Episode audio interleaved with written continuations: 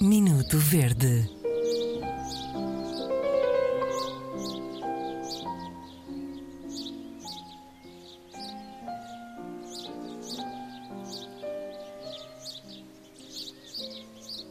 Isto só por ser segunda-feira, quase que devíamos deixar de tocar esta melodia. sim, e não dizer nada, não não é? dizer nada. Ficámos Sim. as pessoas só a, pronto, a ficar em paz. Ora bem, eh, em paz é o que não está o nosso ouvinte Nuno Rebelo, eh, que nos escreveu para o e-mail ficoverde.rtp.pt ficoverde.rtp.pt eh, Está irritado, o Nuno está irritado, porque e fala logo da maneira como lhe podem estragar o dia logo pela fresca. Ora diz ele, se há bela forma de estragarem o dia logo nos primeiros minutos da manhã, é com a pergunta Tu pões açúcar no café?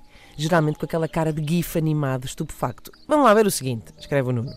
Eu não bebo café pastoso com 2 kg de açúcar. Eu coloco meia colher, vá.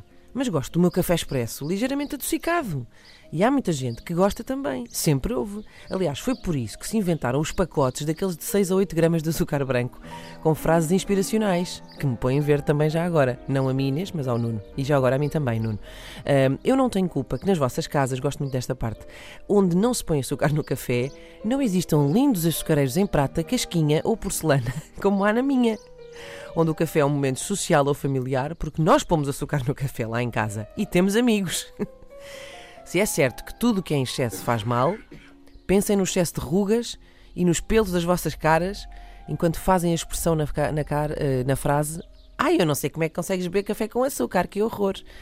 A minha resposta a esta exaltação, repleta de vernáculos, fica para outra rubrica com bolinha vermelha. Minuto Verde.